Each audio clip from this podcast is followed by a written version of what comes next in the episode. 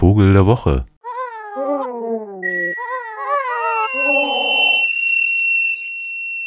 Ja, ja, Sie werden jetzt heute aus dem Fenster geschaut haben und gedacht haben, naja, wo geht das hin? Wo geht das hin mit diesem Winter? Und überhaupt wird die Diskussion um die Klimaerwärmung nochmal ganz anders geführt. Versiegt jetzt der Golfstrom oder was? Und ähm, dann gibt es so Leute wie die Vogelfreunde, die dann immer so Tipps parat haben wie, na, ich habe im Oktober schon gesehen, dass da die und die Vogelart sich gen Süden bewegt hat und das wird bestimmt ein langer, harter Winter. Jetzt scheint dieses Jahr das erste zu sein, was selbst die Vögel in irgendeiner Weise überrascht. In den vergangenen Tagen gab es ganz eigentümliche Beobachtungen so. Also einerseits kommen natürlich die Wintergäste, andererseits fliegen selbst über die Städte hinweg sowas wie Silberreiher und jede Menge Gänse natürlich gen Süden. Und am gestrigen Tage, also der Vogel der Woche, ein seltener Gast, ein Kiebitzregenpfeifer. Jetzt ist äh, dieses Regenpfeifer eigentlich natürlich so Zugvogelmäßig, hätte im Herbst schon schön nach Süden ziehen können. Die Kiebitzregenpfeifer sind da auch gar nicht faul, die legen bis zu 9000 Kilometer zurück, bis an die Südküste Afrikas, wenn es sein muss. Aber wenn es jetzt nicht weiter dramatisch wird, dann bleiben sie auch an der Nord- und Ostseeküste, wohnen eigentlich einsam in Skandinavien. Und da stehe ich ja drauf. Sind auch Einzelgänger, die da so oben in den Tundren brüten. Relativ groß. Ähm, Regenpfeifer ist ja eine ganze Familie.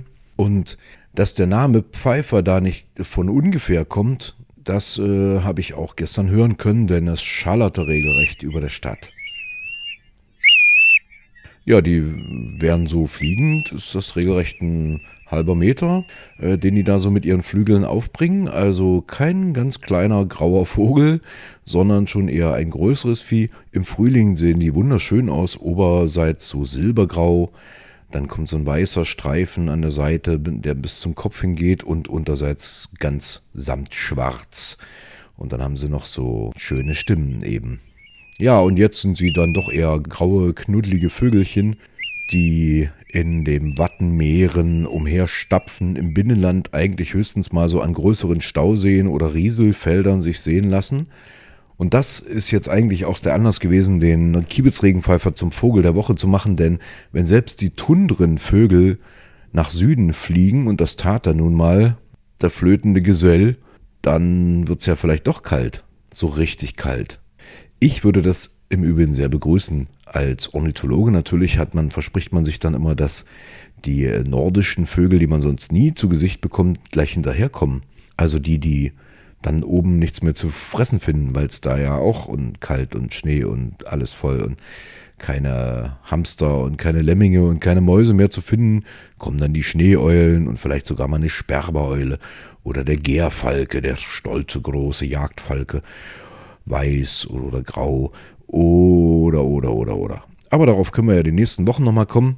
Für jetzt allemal ein schönes Anzeichen eines knackigen Winters.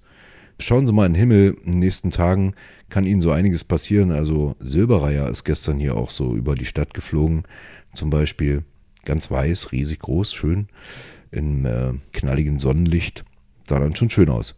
Aber nach Süden eben können Sie ja nicht hin. Vielleicht. Vielleicht ja doch. Also ich jedenfalls nicht. Ich verharre hier und harre, bis die Flüsse starren und starre in der Hoffnung auf Wintergäste. Denn ich liebe diesen Wechsel der Jahreszeiten. Ich hoffe, Sie auch. Also haben Sie es äh, gut diese Woche und wir hören uns in einer Woche. Dann möglicherweise schon mit dem ersten richtig polaren Wintergast.